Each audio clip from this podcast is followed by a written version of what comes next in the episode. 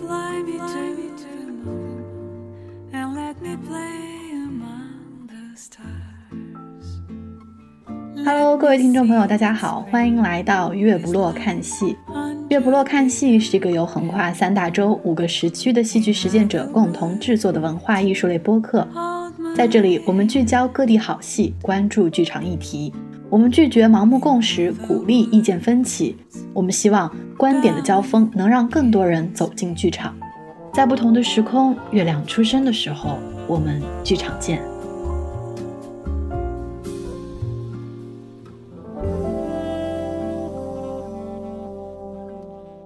Hello，各位听众，大家好，欢迎收听本期的月不落看戏，我是三丰。上期节目我们跟几个朋友聊了一下今年这个特殊的时候，法国的亚维尼翁戏剧节的观感。今天我们想换一个戏剧节，继续就疫情之下的艺术节进行探讨。那么今天我们的主题是法国的沙龙到拉会沙龙公共空间艺术节。今天我请来了两位朋友，算是跟我们第三次合作的飞。Hello，大家好。另外一位是飞引荐给我的，也是一位呃公共空间艺术行业人士，他叫做阿伦。Hello，大家好，我是阿伦，我是负责是执行制作的。然后其实我们公司其实有两个两条线，一条呢是专门做呃欧洲的戏剧作品的制作，就 e d i m i t o p 另外一条线 arbors 呢就是做一些作品的发行，还有呃艺术节的策划。所以其实沙龙对于我来说是一个非常特殊的一个存在，我跟沙龙的关系，呃。因为今年呢，我们是带着自己创作的作品去演出的，所以是以一个剧团的呃身份去参加。但是往年我们都是以呃节目挑选方、艺术节策划方的那个身份去，所以看节目的那个呃角度还有眼光会非常不一样。今天谢谢两位抽出时间来，飞哥，我们这是第三次合作，之前两次。呃，我们都没有见过，我和飞也是在沙龙第一次见到，然后也见到了阿伦。我觉得怎么说呢，就是能够让这样的遇见成为可能，也是也是艺术节的一个重要作用吧。飞虽然是公共空间艺术的专业人士，其实沙龙这个戏剧他自己也是头一次去，我也是头一次去。我先问一下飞姑娘，对沙龙这个戏剧节怎么定义，或者说你能不能用三两句话简单的给给可能不是。特别了解这个戏剧节的听众朋友们介绍一下，它是坐落在一个法国小城叫沙龙苏和桑的，在它的四到五天的艺术节当中呢，有很多来自全国各地不同的艺术作品，在这个公共空间里边展示，然后来自各地的观众朋友，他们都可以欣赏到各种主题风格各异的表演作品吧。首先，这个城市大小。如果是以跟中国来对比来说，可能沙龙的大小相相当于我们一个城市里面一个区吧。呃，然后因为基本上在法国很多公共空间的艺术节，它都不会在一些非常有名的古迹啊或者旅游胜地去举办，因为正是因为一些小的城市，他们没有太多的旅游资源，所以政府他们在八九十年代，他们才在这些城市。加入一些艺术节的气氛在，然后去吸引游客。所以哪怕在沙龙或者最有名的奥里亚克，其实都是没有太多的旅游资源去吸引游客，所以都是在暑假就七月份、八月份的这些期间去做一些大型的呃艺术节。沙龙当来会这个戏剧节，一听它这个名字，哎，其实它不能说是一个戏剧节，它是一个公共空间艺术节。呃，就起码说本次我看到的很多形式也不仅仅是戏剧，比如说有 performance 行为表演，有装置表演。呃，然后我听说这个戏剧节是好像一九八七年才成立的，也是一个非常年轻的戏剧节。我们从它的名字里面也能看出来，它这个节日就是所关注的那个艺术形式是各种的公共空间表演。伦姑娘跟我说过，这个节之前也曾经叫过那么一阵子街头艺术节，后来大家对街头的这个定义慢慢放宽了，所以今天变成公共空间艺术节。时间吧，比我们大家熟知的阿维尼翁要短，啊阿维尼翁是有一个月二十多天的时间，然后沙龙就只有今年是五天，往年也是五，天往，年都是五天，基本上都是七月的第三周。每一嗯年都是一样。呃，其实天还挺热的，哎，不过今年其实这个戏剧节还遇见了挺多挺多的困难吧。当然，大背景就是这个疫情，而且今年是七月二十一号正经正呃戏剧节正式开幕，但是七月二十一号可能之前听过我们上一期阿维尼翁的听众朋友们也知道，是法国正式在五十人以上的文化艺术场合适用一个叫健康码这个制度，就是说五十人以上就安排一人在门口查健康码，所以这一届的气氛，当然我是第一次去啊，我觉得有点奇怪，嗯，那应该和往年一点都不一样。这一次首先就是观众的人数少了非常多，呃，应该是少了与之前对比啊，应该少了有三分之二的人。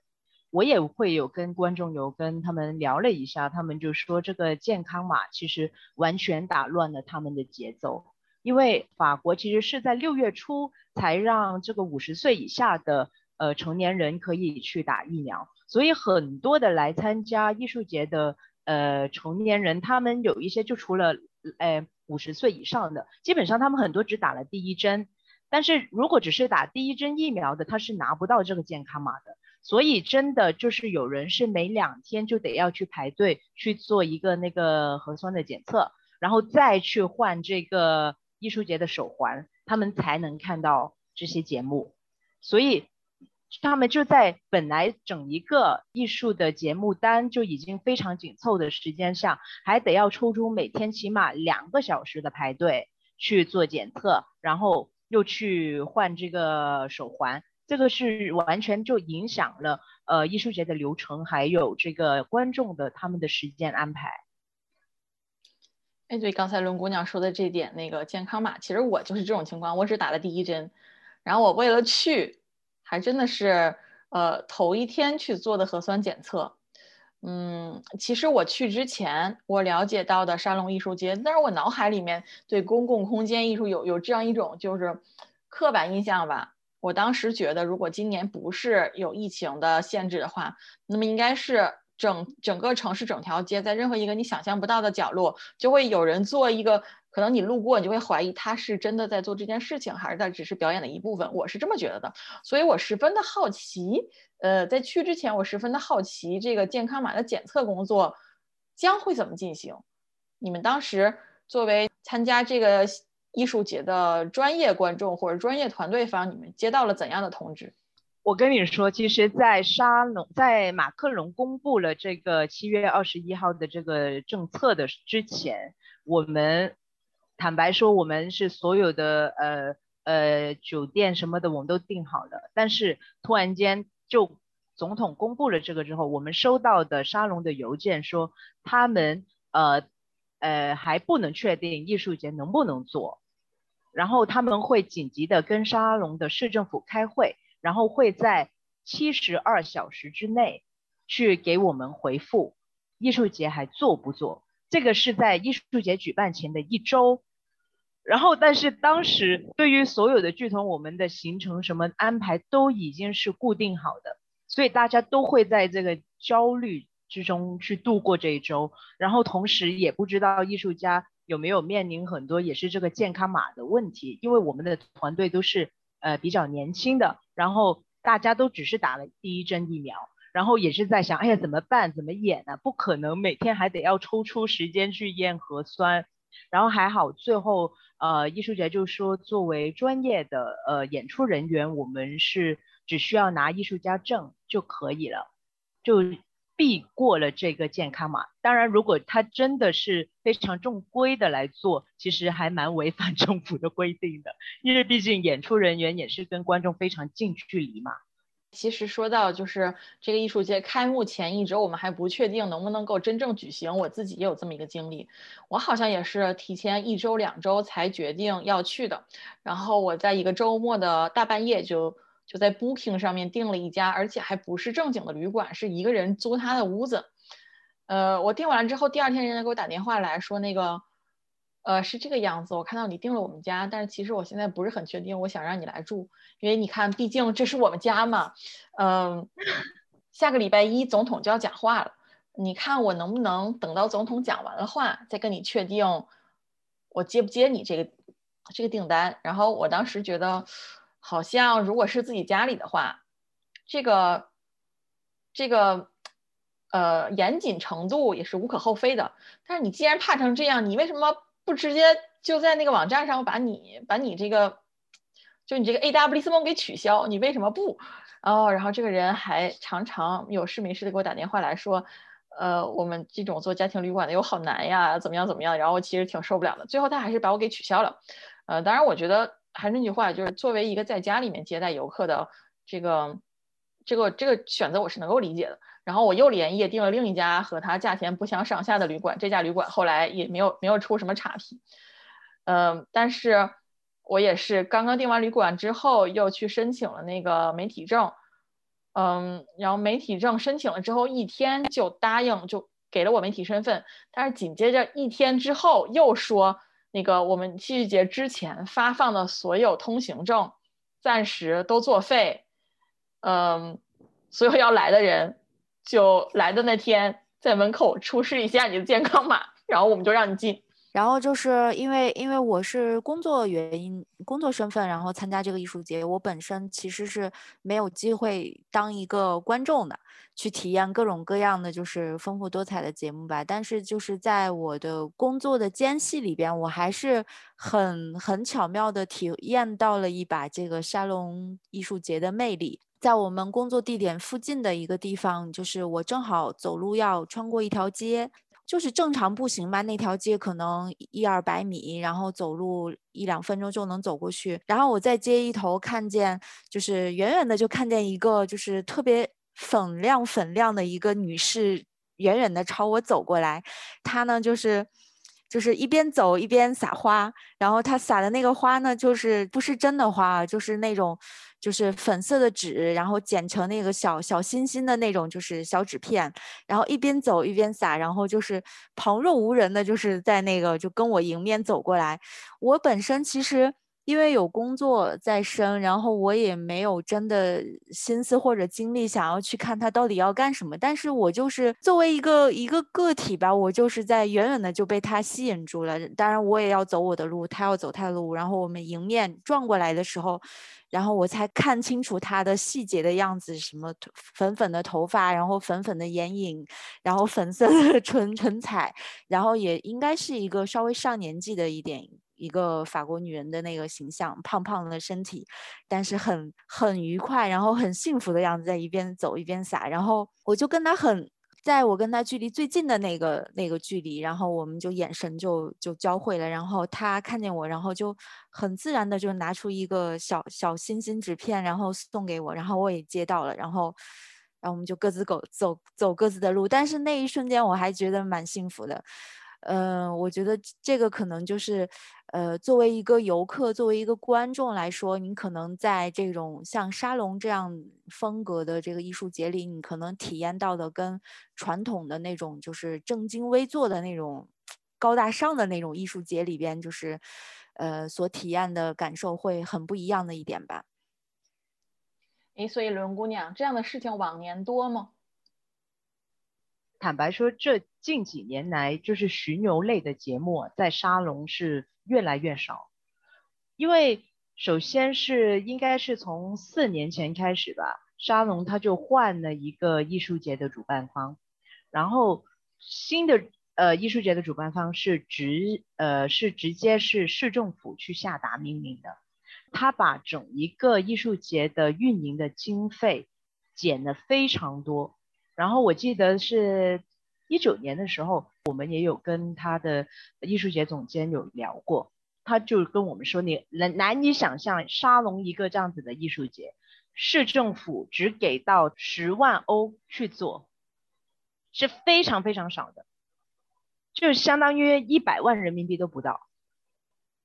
已经把经费减到这个样子，但是里面有所有的工作人员的开销，然后有剧团的。呃，那个演出费这些都要包括在里面，所以从一九年的那次沙龙开始，所有的本来它是像阿维尼一样，它会有分 in 单元还有 off 单元，就是 in 单元的剧团就是呃艺术节去筛选，然后去给演出费还有差旅费，然后 off 单元是自负盈亏，所以呢，去到一九年的时候，他们就变成完全没有音单元，然后他把所有的剧团就变成了叫做 selection official 官方挑选，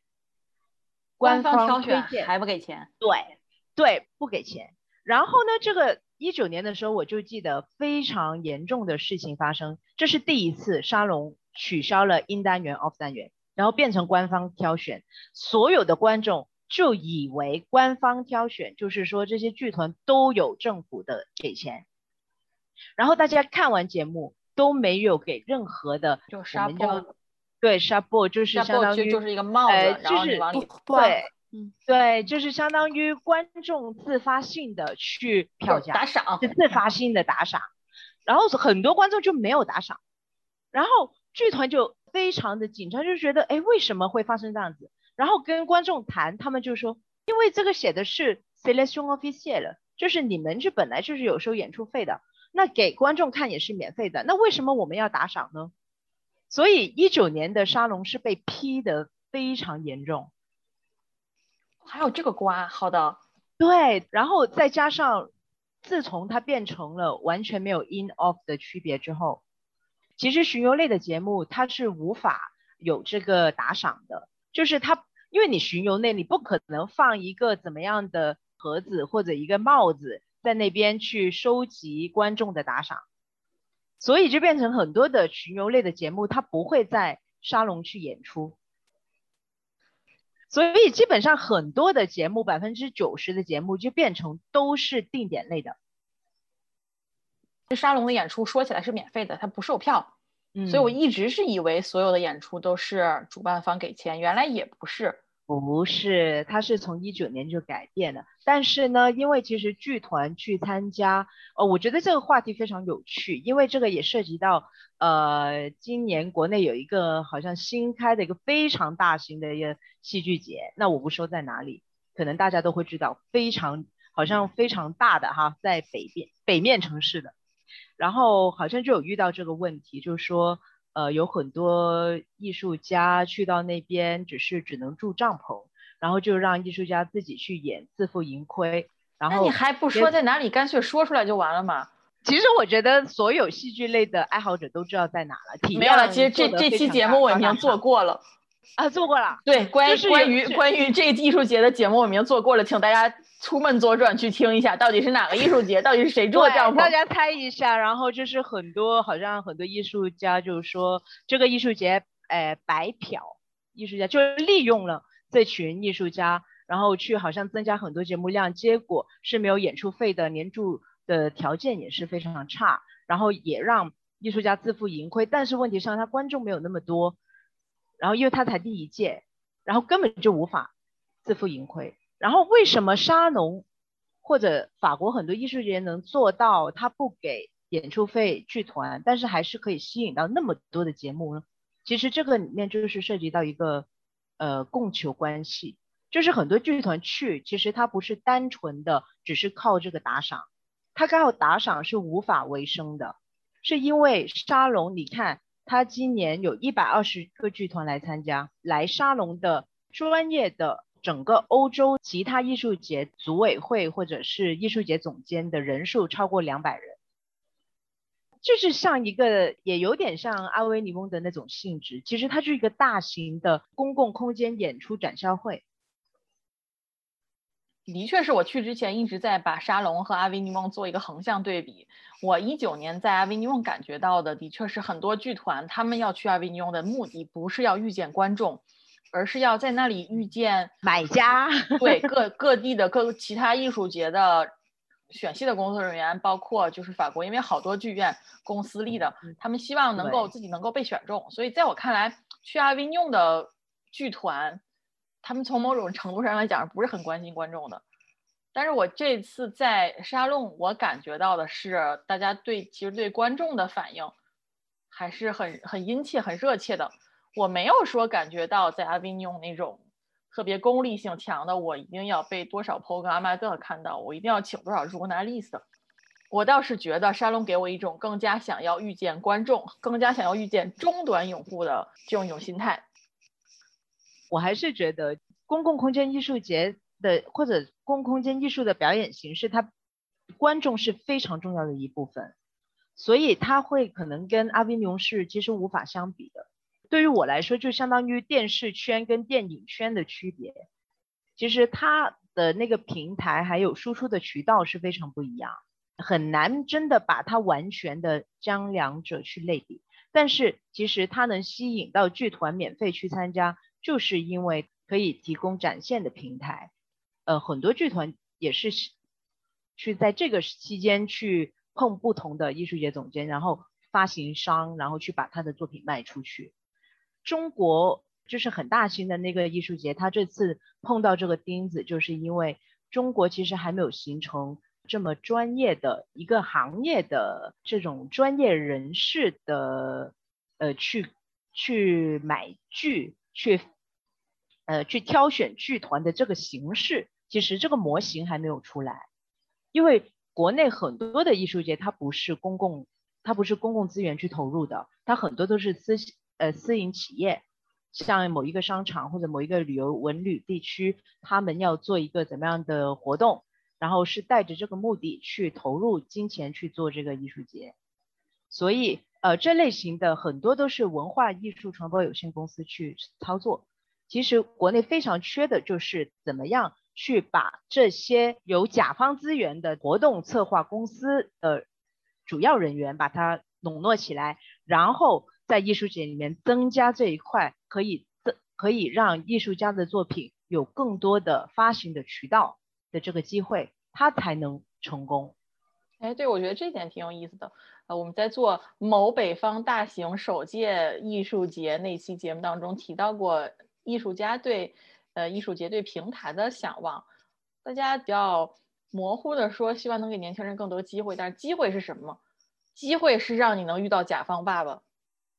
对，你要解决到它的可持续性的这个问题啊。哎，对了，说起来，今年这一届好像还有一个不得不提的因素啊，就是天气因素。为什么？我觉得我自己其实对这点感触是挺深的。我本来定了一个周末，你还挺倒霉的。嗯，对呀，我本来是星期六的下午要去，就是到达沙龙这个城市，然后我下午就定了，其实蛮多演出的那个时间，我定好了想去。然后，嗯，我礼拜五的时候在家收拾收拾东西，我说我要戴一副墨镜，因为现在天好热。其实那几天真真正天很热的。然后我先生在家就就损了我一句：“你要是戴墨镜出门，我觉得一定会下雨。”然后果不其然，一语成谶。我火车进入勃艮第境内的时候，我在火车上面就开始看到下雨，然后到了沙龙，我一下车又在下雨。当时，嗯，对啊，我我过了那个，对，现刚才说的那个扣，说怎么查健康码的这个扣，现在给大家解开。呃，这一届的沙龙艺术节是设置了两个总入口，但其实不是说把整个城市圈起来，也不是这个样子。两个总入口负责什么呢？就负责给大家发一个手环，你在这个地方。呃，我们设置几个工作人员检测一下你这个验证码是是合规的，然后给你发一个手环。这样的话，到以下每一个点去，你把这个手在脸在面前一横，人家看到你有这个手环，就一点头让你进去，否则就是不能进去的。然后这在我在这个地方领了手环，我当时说，嗯，对我接到通知，在网上看到通知，我自己还勤去查了一下，说那个媒体接待点儿突然就关闭了。当时我也不知道为什么关闭了，然后我就在买票那个地方，我说那个我是一个媒体。呃，他们跟我说媒体接待点关门了，然后当时工作人员都没有没有说走很多程序，就说我给我们负责媒体接待同事挂个电话。电话挂完之后，第一句话是那个媒体啊，呃，今天的演出现在是一点五十五，今天的演出到下午六点之间全部都取消了。然后下面告诉我你的证去哪儿领。当时我根本什么都没有听见，我就听见了一句话，所有的演出一直到晚上八点都取消。其实我脑袋是嗡了一下的，因为我在这只有一天半的时间。然后这大半天都没了，所以我其实并不知道怎么办。后来我才知道，是因为星期五到星期六中间那一宿下一场大雨。当时我在帐篷里面排队的时候，我在那儿检测点排队的时候，地上是就那是一个室外的帐篷，然后地上是有有水汇到这个帐篷里面来，汇成一条小溪的。其实算起来挺可怕的。嗯，所以你们在星期五到星期六是是经历了一个怎么样的天气？就因为我只看到结果，没有看到过程。你们看到了过程，这个这个天气是怎么样的？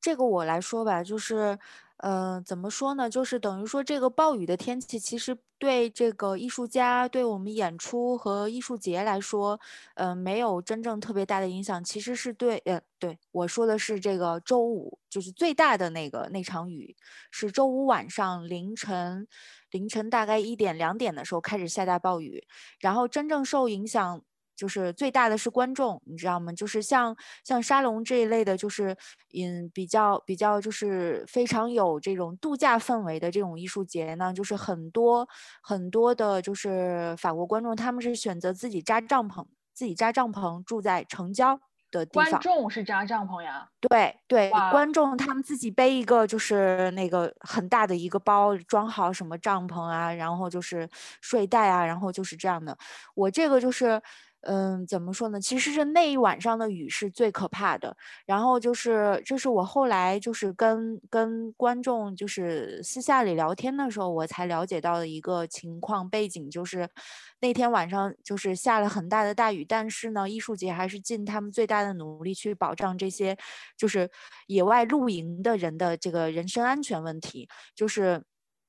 包括也是后来，就是我每我们每天晚上演完出，然后要坐车去那个大食堂吃饭的时候，就会路过一个特别大的帐篷，那帐篷上写的是那个红十字，我一直搞不清楚，我说一个红十字怎么会盖这么大的帐篷？是我我还心想说这是给他们。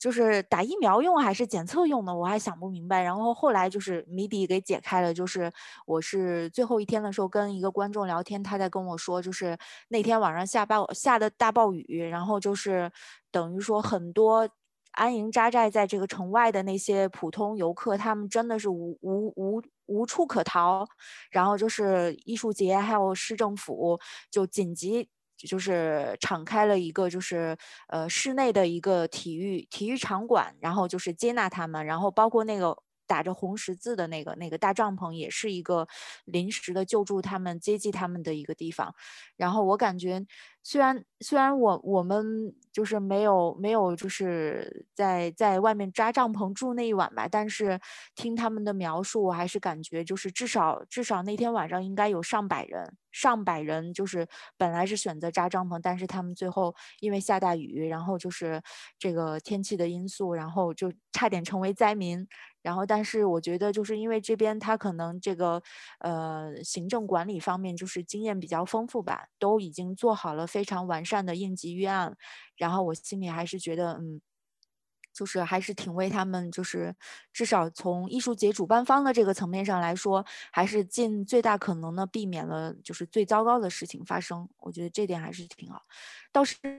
周六下午，周六下午这个这个取消，就是也有点莫名其妙吧。反正因为其实早上的时候也在下雨，早上也在下雨，但是我们也没有中断我们的演出啊，然后各个地方。但是下午的话，就是只能听艺术节安排了。因为呃，我补充一下吧，就是呃，其实是周呃周五晚上的那个大暴雨，然后就让呃很多的这种扎营的那些观众也有艺术家也有，因为每一年的沙龙，它以往年呢，它都会在河边的一些绿草地上面，它会划分非常大大面积的地方，是让所有的游客你可以过来。搭帐篷，然后去去居住，去享受这个艺术节。但是今年其实由于太多的下雨，然后那个呃 zone 的那个河的那个呃那个叫什么，就是很高，然后所以就就就今年那个山奈河水位在不不下这场大雨的情况下，已经涨非常已经非常高，所以呢又把这个营地就挪到了呃比较呃郊外的一个地方。但是呢，这个营地又离我们的那个艺术家的食堂非常近，所以每一天我们都有经过。然后他们就说，就是周五晚上凌晨三点是出动了非常多的消防员去救灾，因为这些营地里面的人，他们的水已经到了自己的腰的那个身位，站着是非常大的，站着很多很多帐篷都被摧摧毁了，很严重。然后所以政府才马上挪了体育馆这些去。去容纳这些人，然后还有第二天礼拜六，其实是因为后来他们发现周五晚上有非常多的那个雷劈到了一些呃主场呃主要的演出区域一些公园，他们很多的树都非常危险，就很多树枝就是摇摇欲坠，然后他们是需要一整个下午去清理所有的危险的树木，所以哪怕呃周六下午的那个那个暴雨其实没有那么夸张，但是呃他们还是为了确保大家的观众的人身安全，所以就取消。我觉得这个是呃我会比较欣赏。艺术节主办方，因为他每一年哪怕有没有灾情，其实他都会有非常大的那个红十字会还有消防员的那个营地在，去确保就是观众的人身安全。因为每一年的在七月份，其实很多观众中暑的，他们赶节目赶到中暑了。我看过的，在我身边晕倒的小女孩啊，然后那些观众都有很多的，然后大家都会马上就把他揪到一个呃，我们都知道是在哪的一个红十。红十字会的营地去去救这些观众，所以我觉得一个做得好的艺术节，它需要方方面面的很多的小细节去去确保它的呃顺利的运营。对，而且我觉得我刚来法国的时候是学校举行了一个什么什么晚会，然后后面有一些什么背着急救箱的，然后有什么 s o c o c i v 反正就是嗯民用救生这种，然后当时我觉得你这个。学校办一个晚会，你就要把人怎么样，还需要急救。但有的时候你看起来这种事情好像大张旗鼓，没有什么必要。但真的出了事儿的时候，就很庆幸有他们在。对，嗯，的确，我们做北方某某大型首届艺术节的那期，呃，当然是节目里面没有录进去啊。当时我们有一个工作人员参加节目，然后工作人员说，的确是，比如说什么急救消防的车一直在，然后，呃，虽然说我们从观众角度来看，觉得可能戏不怎么样嘛，觉得那个北方大型首届某艺术节戏不怎么样，但的确，我觉得他的各种防范，如果说能够做到这一点的话，也也是一个怎么说，是走向专业化，然后。呃，艺术水平能够在往上往上走一个台阶，我觉得是一个是一个先导吧，不能说是充分必要条件，但是我觉得有一方面在进步，那么其他方面的进步也不远。刚才伦姑娘和飞姑娘都提到一个情况，就是每每年都有专门为了来看这个节的观众，他搭帐篷住。呃，我觉得这可能是你对于个人娱乐方式的一个选择，可可能是建立在某些就是经济基础的。条件之上，但是毕竟是你选择你怎么样来来娱乐。我觉得更加让我感触深的是，嗯，我听说有的艺术团队就是住在房车里，就住在他演出演出地点旁边的房车里。我听到这个消息，我还是觉得蛮意外的。那我们我在我们酒店就恰好遇到了一个来演出的团队，然后他们说，其实我们团队五个人，也不是说每个人都住酒店的，有仨人。那个下最大最大的雨的时候，就就在我们演出点旁边那房车里面，然后咵嚓一个炸雷，旁边一个大树枝掉掉下来砸到了我们的景。那时候是夜里三点，然后我们，嗯，我这是引用别人说话啊，嗯，说我们剧团当时住在我们景旁边那两位工作人员，那那两位同事就给呃说艺术节负责我们节目的那个对接人打了电话。那时候是夜里三点，三分钟之后就派来三个人给我们清理现场。我当时听到这句话的时候，我是对这个艺术节的组织能力和就是应急能力，包括他能够把自己放在为剧团、为观众服务的这个这个角度上，我觉得非常非常钦佩的。这是我我接你上一个就是话题，就是说，首先为什么会有很多观众喜欢扎营？其实因为沙龙。艺术节就是我，因为这一届实在太特殊了，他人又少了很多。就往年的沙龙，你基本上在艺术节举办前三四个月，如果你不订房间的话，你是根本订不了的。所以很多所以才要去观众，对啊，他是没得选择，是根本订不了的。我我们我像我我们订的，我是三个月前，因为我们人数也多嘛，有九个人十个人，我也必须只能订到一个。离沙龙半个小时车程的一个，我们租了一个呃大房子，然后可以容纳十个人的，就是那种呃 maison，然后 M B N B，我也是四个月前才找到了唯一一家可以容纳我们那么多人的酒店，已经没有房间了，就是基本上很多的每一年的沙龙是那那个住房，基本上艺术节的日期一出，就有点像国内的乌镇。很多时候，艺术节一出，然后所有人的那个房间就很快的就会都被订光。那我觉得我能连夜订到一个房间，还是还是借了这个健康码的为对光。对对，因为今年就是非常特殊，你能订到房间，其实非常已经非常走运了。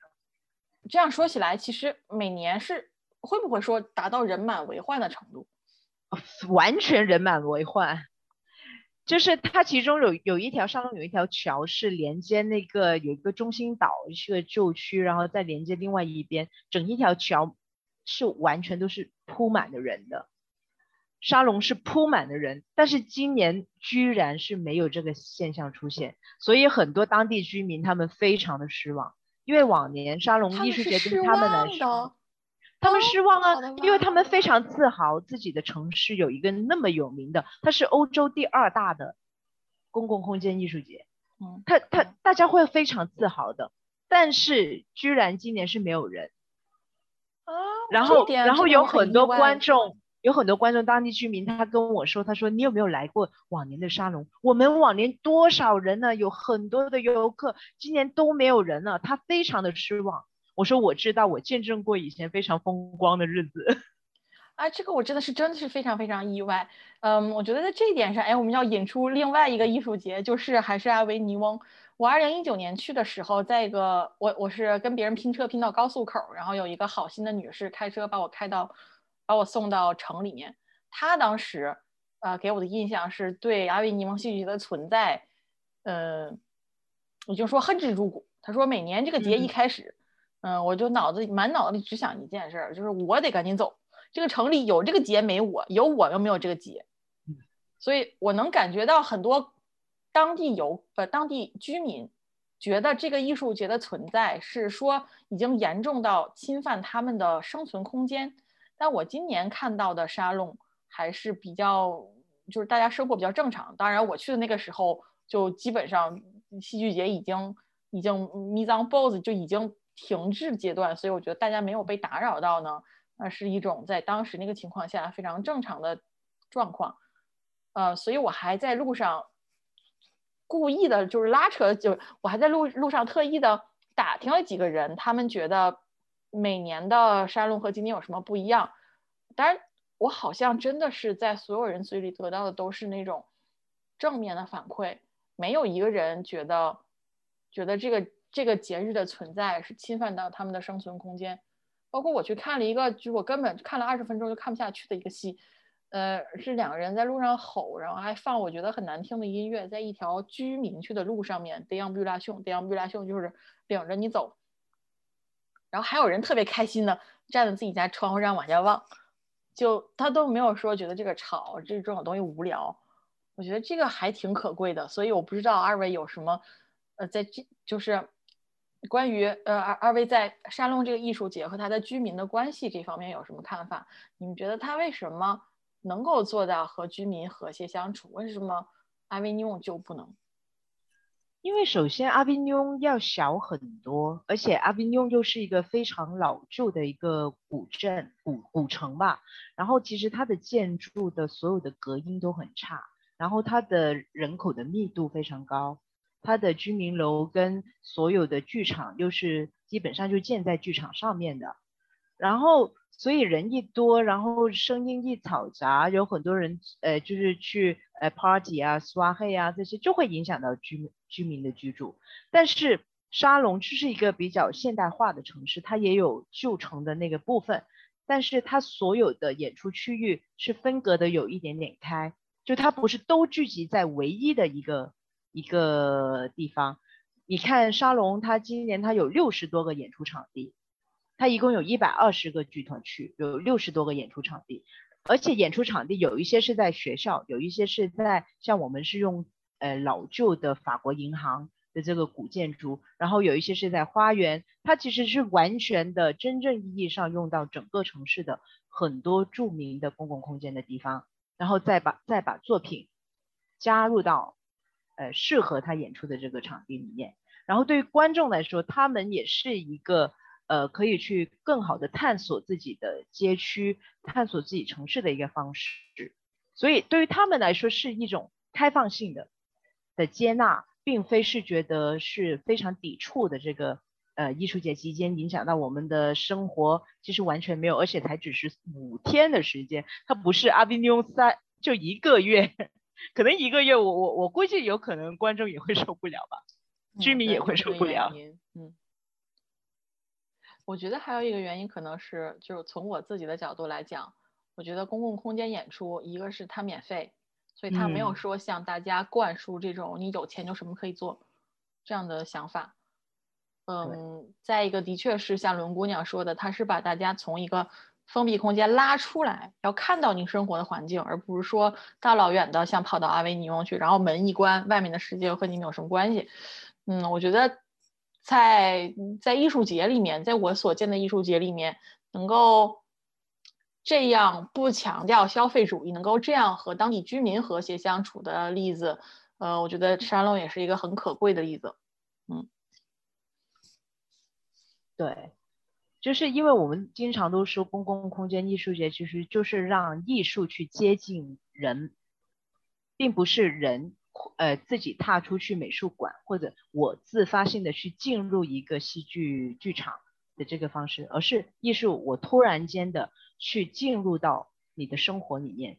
记得就是我后来跟观众交流的一些让我印象深刻的点吧，就是我正好碰上几个，就是他们是沙龙艺术节的，就是老粉丝，基本上年年都来那种。我也问他们说，就是今年跟以前有什么区别吧，然后他们给我的反馈就是说，呃，至少疫情之前。疫情之前的那种那个美好时光呢，就是说，整个他们的感觉是整个城市是完全打开的，彼此都在连接的，是这种当地的居民和这个外地的游客，大家融入一片，打成一片，然后是真正的一种。夏日的这种艺术节的氛围是是开心的氛围，包括就是它还有专门有一个地方，就是大家就是一天的演出结束之后，大家可以在那儿喝点东西，然后一直跳舞，能跳到两凌晨两点三点。白天那种就是你去看了那些演出的这些艺术家呢，晚上你又跟他们在那里碰面，然后就是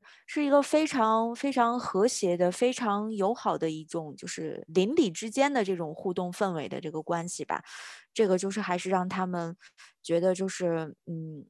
特别特别难忘的。我觉得这个也是跟跟其他的就是这种剧场内的这种艺术节就是很明显的一个一个气氛上的区别吧。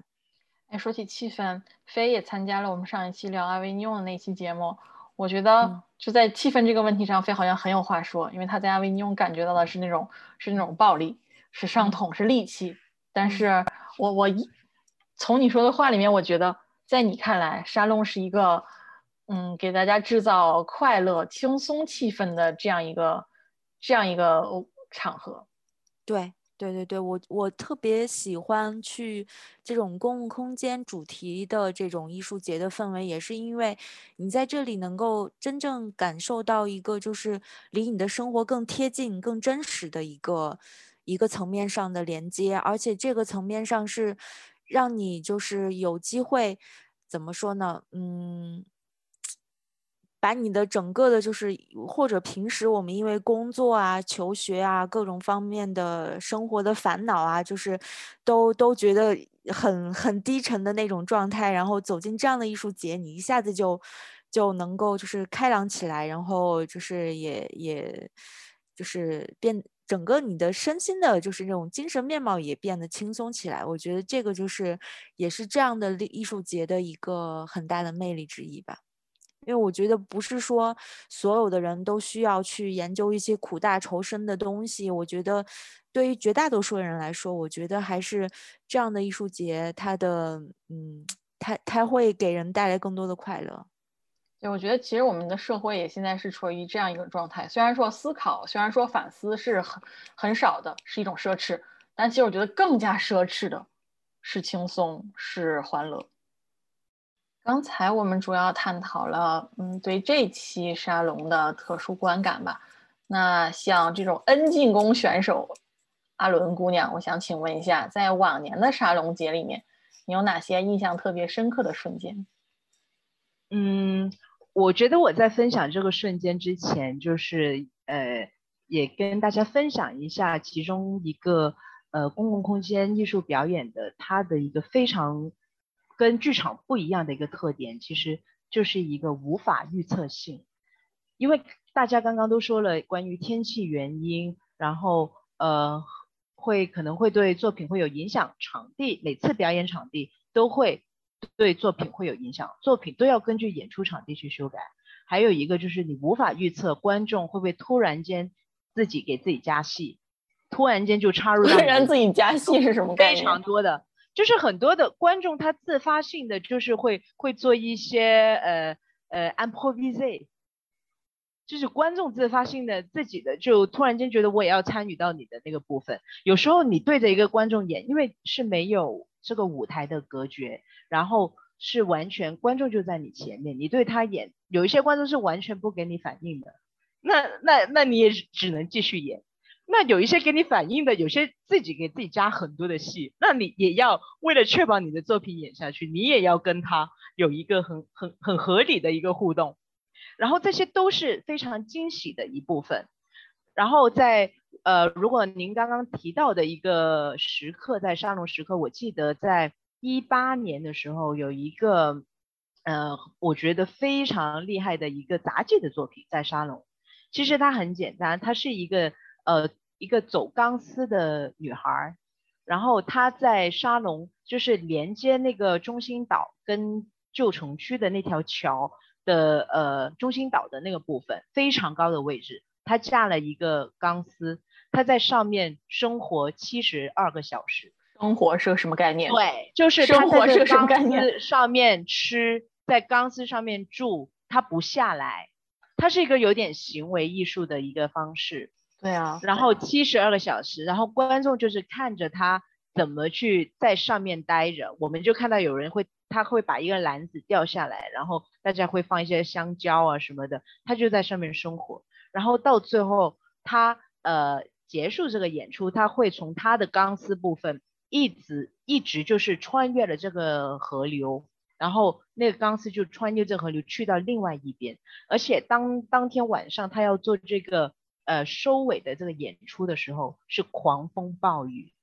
狂风暴雨，然后是。呃，有很多的闪电，然后他整个人是没有任何的保护措施，他就是走的这个钢丝，在狂风暴雨中，所以有很多的照片，大家可以看到背后的闪电。然后当时的画面是整一条河，呃呃，那个河堤两岸的观众，还有桥上面的观众，全部是不停的给他鼓掌，然后大家都是没有撑雨伞的，这样子没有穿雨衣的去看着他。去完成这个演出，那我觉得这个是非常让我很震惊的一个时刻，因为他的演出难度很高，技术难度很高，但是它又配合了这个天气恶劣的因素，造成有一种像逆行者，就是那种坚持的那那个 energy 那个能量，它可以带给所有的人，这种魅力可能真的只能是公共空间戏剧演出可以给我带带来的这种震撼，因为你在。呃，舞台里面你是呈现不了这种无法预测的天气的参与吧？还有当时的当下的观众的所有的反应，就是整个就构成了一个非常非常美好的一个画面。嗯，我虽然我是这是第一次去，但是我觉得我这次还是在看到某些作品当中得到了很大的震撼。嗯，我觉得我一定要跟大家分享我今年沙龙的这样一个瞬间。就是哎，其实这是一个我我这次来沙龙的一个好大的发现吧。就是平常包括上期我们说公共空间那期节目的时候，跟飞坐，我们当时也感到就是嗯，所谓印象当中，一说起公共空间，我们都觉得是要怎么说呢？要面向最大数量的人。但其实我这次接触到一个作品，它是一个呃给两个人或者五个人或者一个人演的戏，就是这是这是三个戏。有一个戏的容量就是演员一个人加俩观众，有一个另一个戏的容量是演员一个人加五个观众，还有一个是演员一个人加一个观众。就这一个观众的戏，我觉得给我的触动相当大。我觉得我很久没有没有有过那样的感受。呃，这个戏是个什么情况呢？就是它其实是在一个挺黑的环境里面演的，呃，有很多交流，演员是不怎么说话的，很多交流是通过对你身体的接触来展示的。它其实是一个讨论死亡的作品，然后我当时一听说讨论死亡，我想嘛，好嘛，就是说，就是呃生命当中重要的人的逝去，这个题材其实蛮多人讨论的。然而不是，然而说的是要死的那个人是我。嗯，我当时发现这点时候我很意外，然后我觉得这个设计非常好，因为常常是生命当中大事儿发生都是猝不及防的。然后我很意外的得知我要死了，我就这样去进行整个演出，不想给大家剧透很多，但是就比我我被推进棺材的那一刻，其实我可能有有的观众他到了那点，到了那个点，虽然他什么都看不到的情况下，他可能会理解演员的意图，我就没有理解，我就一定要等到人家推了我一下，我才知道这个时候是我要进棺材了。然后他把我的手摆成呃，就是西方把大家呃放进棺材那种两手在胸前交叉的状态。然后给我脸上蒙了一个布，然后就把用一堆土浇到了我身上，这样我就被埋了起来。我觉得这个感觉就其实相当可怕。当时也不是说脑子里面浮现出来我生命当中一些片段没有都没有，就是很不知所措。然后后来这个戏的设定是发现我竟然没有死，然后验尸的那个人也不知所措，就给我喝了一点让我忘记这些经历的那个药。就反正我当时觉得，因为很多身体上的接触，很多嗯，你能感受到你所在的环境，就让就你的其实很多脑子接受不到，脑子接受不到的信息，皮肤已经接受到了。我觉得，原来公共空间的戏剧，原来所谓的街头艺术，它不是只能够面向大众，它还能够用一些。非常亲密的方式，呃，去直接触及到你内心深处很多表演触及不到，但是经历或者是嗯亲身接触才能扣动的一些开关。然后这个戏我会把它的嗯，我会把它的信息放在我们音频后面的文字里面。嗯，其实这个剧团也是一个很难遇到的剧团，因为他们毕竟常常年在地方。我当时看完他们的戏，我有一种相见恨晚的感觉。我希望大家都去关注，如果有机会，一定一定要体验一下这个三部曲。刚才说的这个就是身体上的接触，还有就是周围环境的这些因素，我觉得也是一个就是所谓户外作品、公共空间作品的一个比较有优势的地方，就是。就是演员和观众的关系是更，是更多元的，是更更需要就是双方的一个直觉和双方的一个当下的即兴判断的一个一个能力，然后去创造一个真正的一个彼此之间一个亲密的互动。我感觉这个还是嗯。既考验既考验演员他的这个临场应变的能力，然后同时呢，也也要挑战一下，就是观众他作为一个被动接受的一个，就是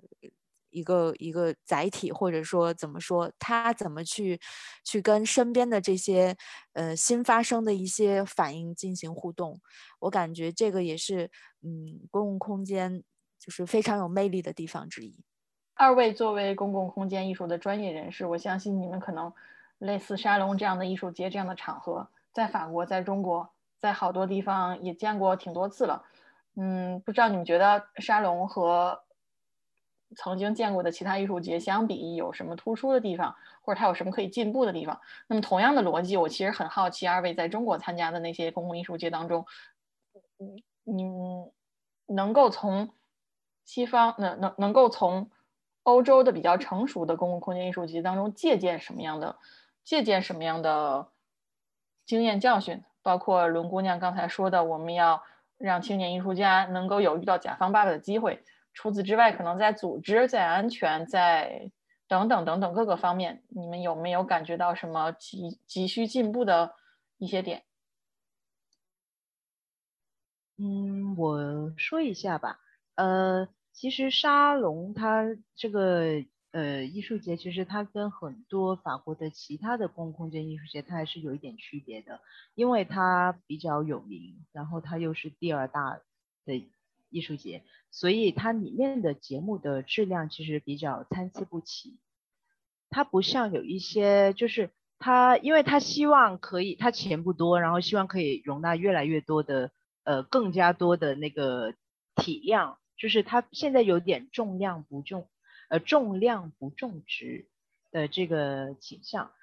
呃，但是呢，如果有一些另外的其他的法国的艺术节，像呃在阿莱斯，在就是 a r d e s h 地区的有一个阿莱斯一个城市，它有一个叫做 c a d e x s u f a s 的一个艺术节，它就所有的它挑选的节目全部都是呃组委会邀请的，就是都是付费的，然后给剧团有演出费，然后他所精挑细选的节目都是非常有针对性的主题。然后，嗯，他就少了那个会有很多呃不知名的呃剧团，但是可能作品没有那么好质量的那个这一部分，所以其实还是要看那个城市的体量，还有它艺术节的体量。会当他做的越来越大，那他必须要满足那么多的观众，他必须要很多的节目，那这个时候就很难做到所有节目都那么优质。除非这个国家很有钱，这个这个地区很有钱，要不他很难去做到这样子。然后如果是呃，我马上说跟中国这方面，呃，哇，这个可以讲很多个小时，因为其实我们有有很多的经验，其实从第一届的呃，就国内最有名的那个小镇的那个。呃，戏剧节可以说名字吧，就是乌镇。然后其实它的第一届是一三年的，它是五月份举办的。第一届其实也是我们带了很多的国外的剧团去参加这个古镇嘉年华的这个部分。呃，其实当年的乌镇就有点像沙龙，因为它遇到了天气的问题。我最记得第一届好像为期是十一天还，是十三天，它占的百分之八十的时间都是下雨的。所有的户外演出都得取消，因为当时戏剧节它没有去预测到五月份在江浙江浙地区是雨季，所以后来第二从第二届的乌镇开始就挪到了十月份，这个时间那个天气就好很多，这个是有原因的，为什么要挪到十月份而不再是五月份的时间去做？呃，其实。我我觉得我们之前参加了那么多届的乌镇，呃，我觉得是还是算是国内算是做的非常好的关于户外部分的了，呃，因为他对户外的艺术家最起码吧，呃，食宿这个是可以包的，就国内艺术家的部分，据我所知，呃，然后也也观众也。慢慢的就是有很多的专业的观众去看，然后他们也会对呃嘉年华部分、户外部分会觉得很欣赏。但是我觉得需要比较呃可以进步的地方，就是呃借鉴欧洲艺术节，因为欧洲艺术节其实它的节目方案，它很多时候会分成呃以受众的需求来分那个节目方案，它有一些就是专门就写给 jeune public，就是。呃，可能青少年可以适合看的，然后呃成年人适合看的，或者是呃它也会分呃像呃 numeric 的部分，或者是呃就是以这个艺术形式的部分来去分，呃把这个节目方案分得非常清楚。所以如果我是带着小孩的父母，那我肯定我马上就直接看这个给青少年的适合看哪些节目。那我就可以很清晰的去去搜寻到这些节目，但是乌镇因为它也有嘉年华部分也有很多的剧团，所以它每一天就只能是印刷很长的这个节目方案，然后大家又不知道谁是谁，然后就变成只能是以一种偶遇的方式去看节目，而不能以非常呃专专业性的去去自己先提前做功课，然后。再挑选好的节目，我觉得这这方面是可以需要进步一下的。哎，对，这关于这一点，我倒是有一个问题。我们在阿维尼翁那期也提到过，就是说现在其实呃艺术的形式和形式之间的界限是越来越越来越弱了。包括比如说我作为一个剧场观众，我可能在选择一个作品我要不要掏钱去看的时候，它的形式不是那么的重要。但是，比如说，我觉得好像很多我在法国看到的节目，当他们带到中国去的时候，就需要给他们定义一个它的形式到底是什么，然后最后定义出来呢，我一看到那四个字，我又觉得不符合我对这个戏的定义。就你会不会觉得，给一个作品的形式，把它划分到一小一个小小的格子里面，会会让他失掉一些被偶遇的机会？嗯，其实怎么说呢？呃，我觉得这个就会涉及到一个艺术节，它能不能做到呃，另外一个部分就是很多的专业观众或者是呃艺术节的挑选方、策划方，他们有一个可以大家聚起来一起一起去讨论，呃，节目哪个节目好，哪个节目不好的这个部分，就是因为像在沙龙。会有一个专业的叫做 a g a b i b i 就是公共的那个呃招待的一个地方，是给专业的，会有会有一个专业的呃招呃去去让所有的 p o g a m a 的就所有的艺术节组委会呃城市组委会这些人去休息的树杈掉下来被砸的那个对。去跟艺术家交流的一个地方，其实在这个地方里面，大家就会不停的去讨论。我今天我看了哪个剧，那个剧必须得去，就是很会有这些地方去聚集这群呃专业的人士，他也有聚集专业观众的这些呃，就是可以让人与人之间去交流自己的分享自己的看后感的这些地方。其实很多观众有时候是通过这些渠道。去知道啊，有哪个节目是不可，呃，不可忽略的，这是其中一个渠道。然后，如果您说的就是现在确实是现在无法将某一个节目就定义为这个就是舞蹈，这个就是多媒体，因为现在基本上都是都是多呃多元的呃艺术形式去体现，但是呃也不能去忽略很多观众，如果他不是专业观众，他有可能。会以这个形式去挑选自己想要看的，就是引导，是可以有效的去引导一些非专业的观众去选择，去吸引这帮的观观众。因为可能有些人我不知道什么是杂技，我不想看杂技，但是我很吸引舞蹈，然后可能我就去看一个舞蹈节目。但是往往有可能这个舞蹈节目里面可能有结合了一些杂技。后来这个观众有可能他就会发现啊，原来杂技是这样子的，原来新马戏是这样子的，它可以融合那么多的东西。呃，我觉得就是要要看要要看以怎么样的方式去指引观众去很好的去为这个艺术节准备自己的观看的那个流程。嗯，所以我觉得我从你刚才说的里面，我听到的就是要要给节目明确分类的原因是。给更多不了解这个形式的人创造和他相遇的借口。对对，哎，你的总结非常精辟，谢谢谢谢。而且我觉得，呃，你刚才说完了之后，我忽然发现，的确是很多专业观众他选戏的时候，这个戏的形式对他非常重要。我当时啊，好不容易啊，七月二十四号礼拜六那个，呃，到晚上八点，就是终于可以，对，到晚上六点终于可以演戏了。然后我看的第一个戏，我遇到了一个我们家旁边那个。公共剧院的艺术总监在那儿选，我们家旁边有一个剧院，就是公共空间的节目还还挺多的。呃，我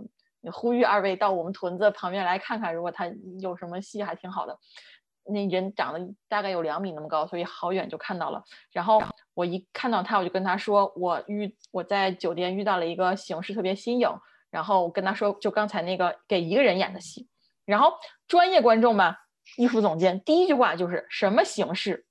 就这就是他问我的第一个问题。我觉得可能形式这个概念对专业观众非常重要。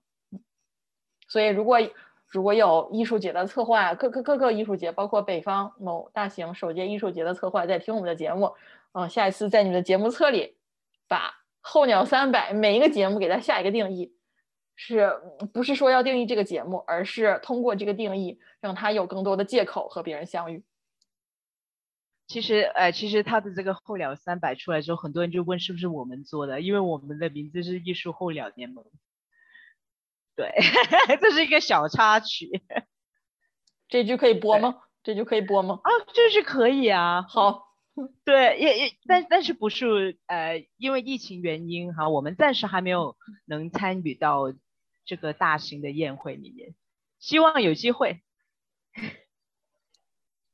嗯，还有什么急需借鉴的？我觉得是这些啊。还有